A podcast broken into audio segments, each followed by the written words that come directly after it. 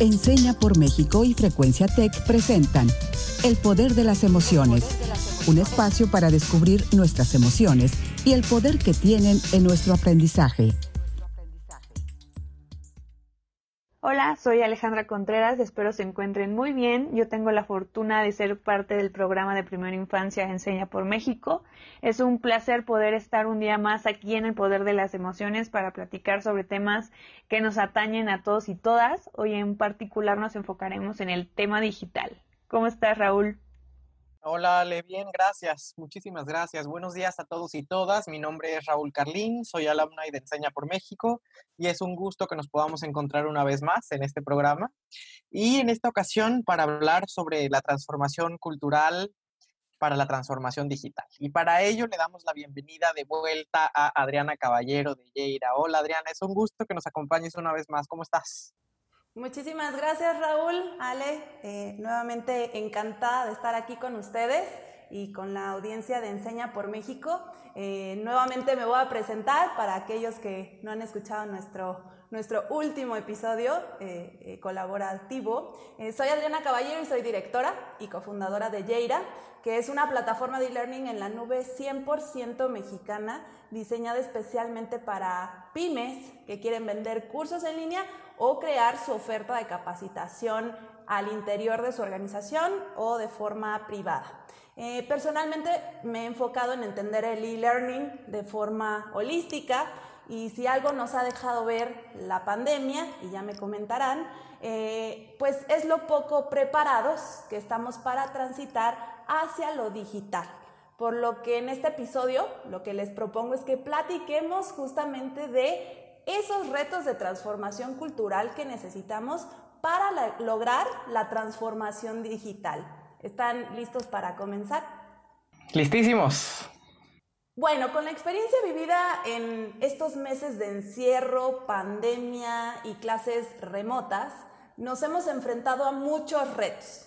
Los de la conectividad, los de la infraestructura, los de las brechas digitales, pero hay un aspecto que me parece fundamental y que se refiere a los retos culturales que enfrentamos como sociedad cuando hacemos uso de la tecnología y particularmente aplicada al proceso de enseñanza-aprendizaje. Por lo que me gustaría que me comentaran Ale y Raúl cuáles son los retos culturales del uso de la tecnología que ustedes han identificado o vivido en estos meses. Adriana, creo que muchos de estos retos se originan de la resistencia que varios de nosotros y nosotras tenemos a la tecnología.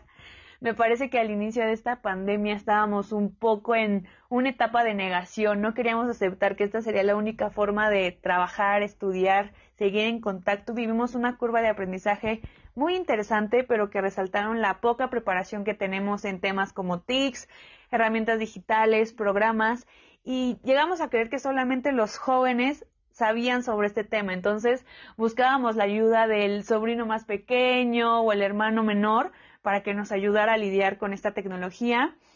Y también nos enfrentamos al reto de los horarios. Creo que en los trabajos, las escuelas, este ha sido un tema muy importante, ya que los profesionales, los profesores están muy saturados por responder todo el día mensajes o estar resolviendo dudas y nos está costando un poquito poner estos límites, ya que como tenemos al alcance de la mano el celular, pues estos límites ya son algo difusos, pero también quiero saber, Raúl, ¿tú qué piensas sobre este tema? Pues estoy contigo, con, estoy de acuerdo contigo, Ale. Em, la verdad es que desde mi rol como PEM hace unos meses y posteriormente como coordinador de proyecto Nuevo Maestro he tenido la oportunidad de trabajar ah, de la misma manera que tú, Ale, con diferentes comunidades educativas y me he dado cuenta de que a partir de la pandemia ¿no? nos comenzamos a enfrentar a distintos retos, como bien mencionaba Adriana. Muchos de ellos son sistémicos, estructurales Em, y ya también Adriana los mencionaba, pero creo que otro gran reto, como bien lo venimos mencionando, es el cultural. O sea, muchas veces hay una resistencia, me gusta mucho esta palabra que utilizaste, o sea, hay una resistencia a entrar en este mundo, porque se concibe como un mundo lejano, atípico, desconocido o de manera muy concreta a explorar pues nuevas herramientas digitales, por ejemplo, em, porque sencillamente nos, nos, coloca fuera de nuestra zona de confort. Em, nos coloca eh, fuera de lo que es conocido para nosotros y, también exige de nosotros algo que quizá pensamos se encuentra fuera de nuestro locus de control, algo que es inaccesible para eh, personas como nosotros, que venimos acarreando con una, la inercia de un mundo que ya no es. Pues me parece muy interesante esto que comentan Ale y Raúl, y creo que en este sentido es de suma importancia tener presentes los retos culturales a los que nos enfrentamos, porque si los sabemos identificar, eh, vamos a poder empezar a trabajar sobre ellos para realmente lograr esa transformación digital. Porque hay algo importante que entender y es que por más que tengamos mucha tecnología a nuestro alcance, que sea fácil de utilizar, eh, de bajo costo, inclusive hasta gratuita, no vamos a poder aprovecharla eficientemente.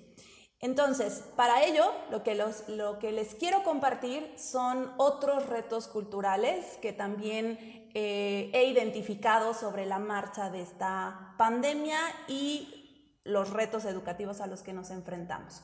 El primero es la falta de empatía para comprender los contextos de enseñanza-aprendizaje. Y hoy en día esto es fundamental porque estamos hablando que estamos eh, estudiando y trabajando en el mismo lugar y que inclusive viene todo este asunto de la infraestructura donde eh, no tenemos eh, diferentes equipos de cómputo para cada uno de, de los miembros de la familia, inclusive la televisión, el internet en fin, todos esos contextos, inclusive la parte emocional, que hacen que el proceso de enseñanza-aprendizaje no sea tan efectivo. Entonces, esa falta de empatía es muy importante, inclusive desde el ámbito de las escuelas, el eh, no pensar que porque estamos en casa tenemos más tiempo disponible. Inclusive puede ser que al contrario, estemos mucho más ocupados porque estamos siendo, haciendo multitareas y eso nos provoca estrés, queramos o no. Entonces, esto es importante comprenderlo y es, y es también un reto cultural porque es la percepción hacia el trabajo en casa o hacia el homeschooling, el aprendizaje desde casa. Eh, otro de los retos que también he identificado es pensar ya desde el ámbito eh, de la docencia, pensar que solo la sincronía y la presencialidad son efectivas para el aprendizaje. Esto es también un reto cultural porque creemos que solamente si interactuamos de cara a cara, vamos a lograr esos objetivos. Y eso en el ámbito de la educación en línea, pues es un nuevo paradigma, porque ciertamente tenemos toda la dimensión de la asincronía que nos permite eh, trabajar de otras maneras. Entonces, ese trabajo tecnológico es muy importante. También la percepción de que el e-learning o educación en línea es menos efectivo que la educación presencial y está relacionado justamente con este punto anterior, que es porque si es asíncrono y estás eh, estudiando a la distancia y en cualquier momento, no vas a lograr esos objetivos. Y realmente, y eso lo hablábamos en nuestro anterior episodio, tenía que ver con la estrategia. Eh, si no es efectivo, no es por el canal, es por la estrategia que estamos implementando, eh, inclusive la selección tecnológica que estamos haciendo. También pensar que la velocidad de la información nos hace estar disponibles 24/7 y esto eh, hago referencia al uso de WhatsApp o a la mensajería instantánea en donde pensamos que porque tenemos esa posibilidad de conectar inmediatamente con la persona, eh, nos hace disponible y si se fijan está relacionado con este primer punto que les comentaba de comprender los contextos. Eh, eso les ha afectado a los docentes también, ¿no? Eh, les ha afectado porque están 24/7 atendiendo pues todas las solicitudes y están siendo la única ventana de atención hacia los estudiantes. Entonces esto es muy importante, pero también es un, es un pues paradigma ahí que está muy inmerso en nuestra cultura y que viene a cuento con mi último punto, que es pensar que la academia y el docente es el único centro del saber y, eh, y, que aprender corresponde a una sola etapa de nuestras vidas. Entonces, todo esto está muy relacionado con cómo estamos viviendo hoy en día la educación eh, remota, no le podemos llamar educación en línea porque no tiene esa estrategia eh, ni los canales adecuados, pero esa educación remota no está siendo realmente efectiva, pero lo que nos está deteniendo más que la tecnología en este momento son los retos culturales. Qué buena información nos compartes, Adriana. Y creo que también... Em, quizás sin querer comenzamos a poner sobre la mesa algunos mitos que hay que desmitificar eh, sobre la transformación cultural que habremos de atravesar. O sea, creo que muchas veces, y está bien que lo hagamos también, ponemos mucho el énfasis sobre aquellos retos estructurales que tú también listabas al inicio de tu primera intervención. O sea, hay unos retos estructurales, sistémicos, que hay que librar en el campo de, las políticas públicas y de la implementación, bueno, el del diseño, la implementación, la evaluación de las mismas. Pero por otro lado, no hay que cejar de seguir viendo que hay una batalla cultural que también hay que librar, porque si no, nuestra sociedad no, no se va a encaminar a hacer la sociedad que esperamos y que queremos. Y con ello la educación también que queremos y necesitamos y el mundo de hoy nos exige. Pero para seguir platicando sobre otros mitos que queremos desmantelar, los invitamos a todos y a todas en casa a ir a nuestra sección Desbloqueando mitos. Desbloqueando mitos.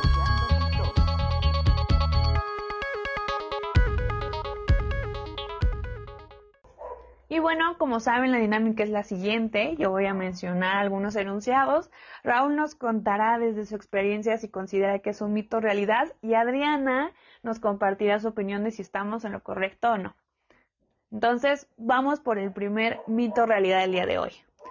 ¿Las personas le tienen miedo a la tecnología? Aquí me voy a aventurar a decir que esto es una realidad y no quiero que suene como un juicio. voy a ser muy cuidadoso en la explicación ah, de, mi respuesta porque no quiero que se piense que esto es un juicio. Em, ante la relación que existe entre las personas, como si hubiera un, un concepto abstracto que las albergara todas, con la tecnología.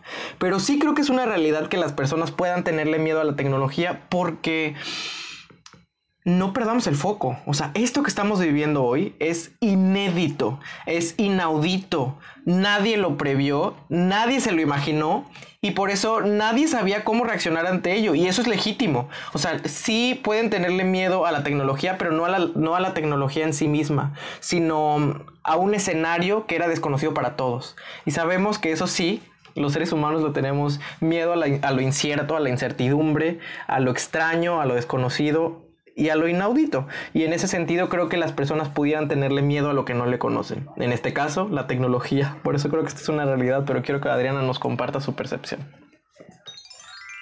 Pues también de acuerdo, Raúl, y creo que es una eh, excelente pregunta de Ale, porque eh, además de esto que estás comentando, Raúl, hay otro tema muy importante que tiene que ver con la falta de productos digitales con diseños centrados en los usuarios que sean más fáciles de utilizar. Entonces, eso es importante mencionarlo, identificarlo, porque parte del miedo y la renuencia por el uso tecnológico tiene que ver con esos productos mal diseñados. Eh, muchas veces les hemos eh, pues, echado la culpa, por así decirlo, a los usuarios. Eh, en este caso, dentro del ámbito educativo, a los docentes o a los alumnos. Pero eh, la realidad es que no estamos invirtiendo lo suficiente en este tipo de productos, cosa que en otros sectores, como por ejemplo el e-commerce, el entretenimiento, tenemos productos fáciles de usar, atractivos visualmente, tenemos muy, muy, muy, muy, eh, pues, eh, productos muy interesantes, ¿no? Sin embargo, en la educación no. Tenemos plataformas eh, muy áridas visualmente, con, eh, saturadas de información, en fin, todo eso hace que eh, en el proceso de aprendizaje, pues sea todo mucho más complicado y eso también haga que pues, me resista a aprender o a enseñar. Entonces, es importante mencionarlo porque a nivel inversión, las empresas, los inversionistas, el gobierno, tendríamos que tener más incentivos en el desarrollo de tecnología educativa. Y por el otro lado, pues es justamente lo que estamos hablando en este episodio, que es el miedo al cambio, que ya lo comentaste Raúl, y que está inherente en nuestra cultura. Entonces aquí es importante por eso estar comentando cuáles son esos retos culturales a los que nos estamos enfrentando, porque como son eh, parte de nuestra cultura no nos damos cuenta, eh, no nos damos cuenta que eso nos está obstruyendo para avanzar hacia eh, pues, la implementación eficiente de la tecnología en la educación. Adriana, me parece muy interesante lo que mencionas, cómo nos parece más fácil comprar en línea que estudiar en línea. Creo que esto se puede deber a lo que, pues nos decías, que hay interfaces que son más fáciles de usar y otras más difíciles. Creo que esto puede influir en cómo nosotros percibimos a la tecnología y, y estos sitios en los que nos es más fácil interactuar que en otros. Me parece muy interesante. Y ahora voy al segundo mito o realidad del día de hoy. ¿El aprendizaje síncrono y presencial es el único método eficaz para la enseñanza? Creo que este es un mito y me voy a remitir a lo que ya hemos quizá mencionado también en, otros, en otras ocasiones, que tiene que ver con em, dejar de pensar que el canal a través del cual se educa es lo que determina la efectividad de la educación o la efectividad del eh, aprendizaje. O sea, creo que tiene que ver con más bien con em, si somos capaces de generar ambientes de aprendizaje significativos, ya sea en la presencialidad o en la virtualidad, ¿no? Y por eso creo que no, el aprendizaje síncrono y presencial no es el único método que puede ser eficaz para la enseñanza, porque yo también he sido muy crítico eh, en otras ocasiones de al decir que, que el aprendizaje síncrono y presencial pues no ha demostrado ser el, método efectivo, realmente efectivo para la enseñanza, porque si no tendríamos otros indicadores en términos educativos a nivel quizá nacional. Por eso creo que esto es un mito. Pues sí, efectivamente también coincido eh, que es un mito, porque una de las grandes ventajas que tiene el e-learning es la posibilidad de esa sincronía y de aprovechar de otras maneras eh, la tecnología. Eh, digamos que en este sentido, hoy en día hay muchas personas que están constantemente aprendiendo a través de, este, de esta dimensión asíncrona y, no tiene que ser desde el ámbito formal. Si pensamos en eh, la sincronía, asincronía, que nos da YouTube, los tutoriales de YouTube para aprender cualquier cosa, eh, realmente es eficiente ese aprendizaje. Em, aprendemos muy rápido también a cómo a lo mejor arreglar eh, la llanta de un coche o cualquier método también de aprendizaje lo podemos encontrar en YouTube y todo ese tipo de, opciones tecnológicas pues son una de las grandes ventajas de la educación en línea. Entonces, sí se ha visto que es efectivo y que, cuál es realmente el problema que está detrás, que al trabajar en la asincronía y con la tecnología requerimos mayor planificación y también mayor producción de contenidos. ¿sí? Finalmente, una estrategia de e-learning, eh, que eso pues ya lo platicamos en otras ocasiones. Pero en, ese sentido, más que el trabajo en cada eh, espacio síncrono con los estudiantes, requerimos más bien un trabajo previo de planificación, de desarrollo y eso hace que la educación sea mucho más eficiente. Voy a ir al grano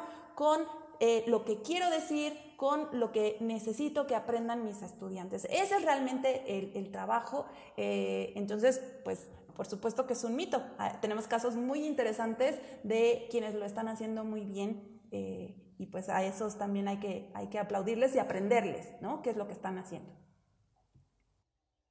Otra ventaja de esta modalidad asíncrona es que se puede adaptar a nuestros horarios. Eh, a mí me han platicado muchos padres familia y cuidadores que estaban muy preocupados por no poder apoyar a sus hijos porque en la mañana tenían que estar en el trabajo o tenían que hacer otras cuestiones y esta cuestión de tener actividades asíncronas les daba esta facilidad de poder acompañar el proceso de sus hijos y también para las maestras era más sencillo crear experiencias de aprendizaje que lograran llegar a todos y todas sus estudiantes.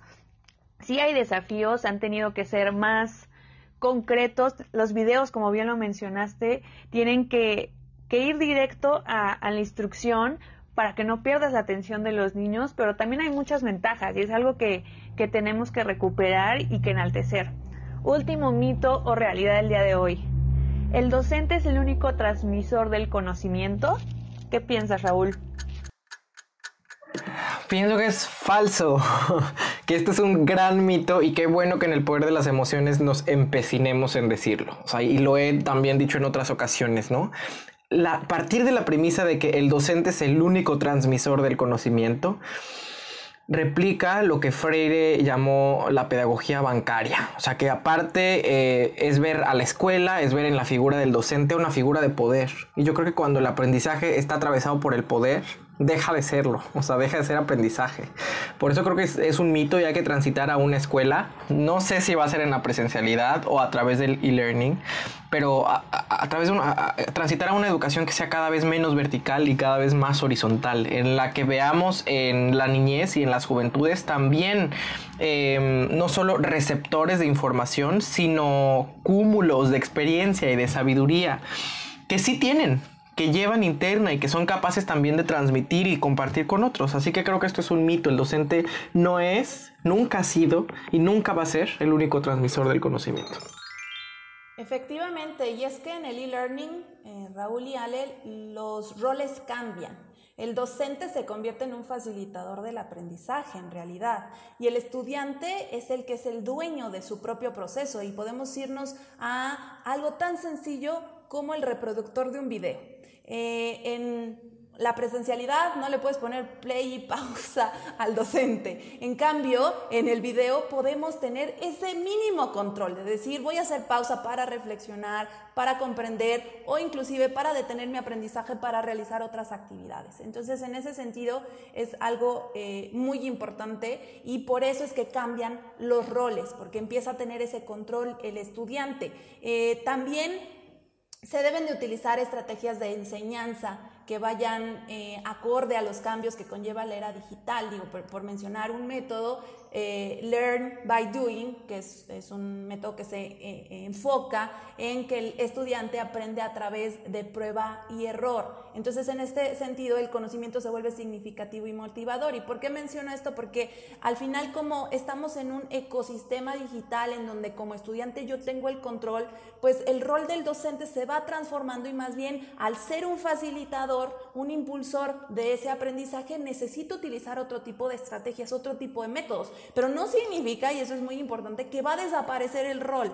Eh, es, muy importante esa guía, solamente que, como tú bien mencionabas, Raúl, esa estructura vertical es la que se, elimina. Eh, inclusive desde, desde la perspectiva que en Internet, pues estamos inmersos en, en el conocimiento en red. Todos construimos conocimiento en red, está, accesible la información, entonces ese rol de que yo soy el único que sabe todo no es posible porque yo puedo encontrar como estudiante información en otras fuentes eh, de conocimiento. Entonces, esto es una revolución, por supuesto, educativa y es muy interesante estar presenciando todo esto y yo creo que eh, pues todo nos va a llevar a justamente pensar en la educación en línea como un nuevo paradigma. Es otra cosa. Entonces sobre eso vamos a tener que seguir trabajando. Vamos a seguir trabajando sobre ello, querida Adriana. tenlo por seguro y te agradezco también que vengas a poner todos estos temas sobre la mesa que son tan importantes y que nos dejan aprender muchísimo y desbloquear muchos mitos. Y quiero comenzar compartiendo qué desbloqueo yo el día de hoy. Desbloqueo que ante los grandes retos que la realidad mm, nos impone, que son grandísimos como ya los hemos venido repasando en estos episodios del, del poder de las emociones, debemos también tener la capacidad, y, le agradezco de nuevo a Adriana porque nos está invitando a, hacer, a hacerlo. A, a, tener la capacidad de hacer diagnósticos muy precisos sobre todos los frentes que tenemos que abrir para poder sobrepasarlos. El cultural no puede faltar, ahí está, hay que librarlo y tenemos que, que, dar esa batalla porque si no lo hacemos no seremos capaces de ir rompiendo inercias en el campo de la educación y no estaremos dispuestos a transformarnos y como ya decía también anteriormente, a transitar a escenarios más significativos de aprendizaje en los que la tecnología puede jugar un rol muy importante y muy efectivo como aliado de los actores educativos y no como su adversario. Pero quiero saber qué es lo que Ale también desbloquea de esta conversación. Bueno, a mí me gusta pensar que ya pasamos esta etapa de negación y nos estamos involucrando de manera activa en esta transformación digital desde nuestra realidad, desde los recursos que tenemos disponible y lo más importante es que estamos buscando formas más sencillas de poder llegar a todos y todas Aún no lo logramos al 100%, aún hay muchos retos, como bien yo lo habíamos mencionado, pero los, esfuerzos están ahí. La pandemia nos obligó a salir de esta zona de confort antitecnología en la que muchos estábamos y creo que ya logramos ver desde otra óptica a, la tecnología y nuestro esquema de pensamiento ya está cambiando en torno a este tema y es algo que, que me da mucha felicidad y que me gusta ser parte de esto. Pero también quiero saber, Adriana, con qué te quedas tú el día de hoy. Bueno, pues lo que he desbloqueado hoy con ustedes es que para avanzar hacia una verdadera transformación digital debemos de romper los paradigmas. Y me gustaría mencionar sobre lo que decía Sale, pues finalmente la tecnología no es una cuestión ajena a nosotros. La tecnología se desarrolló para extender nuestras capacidades.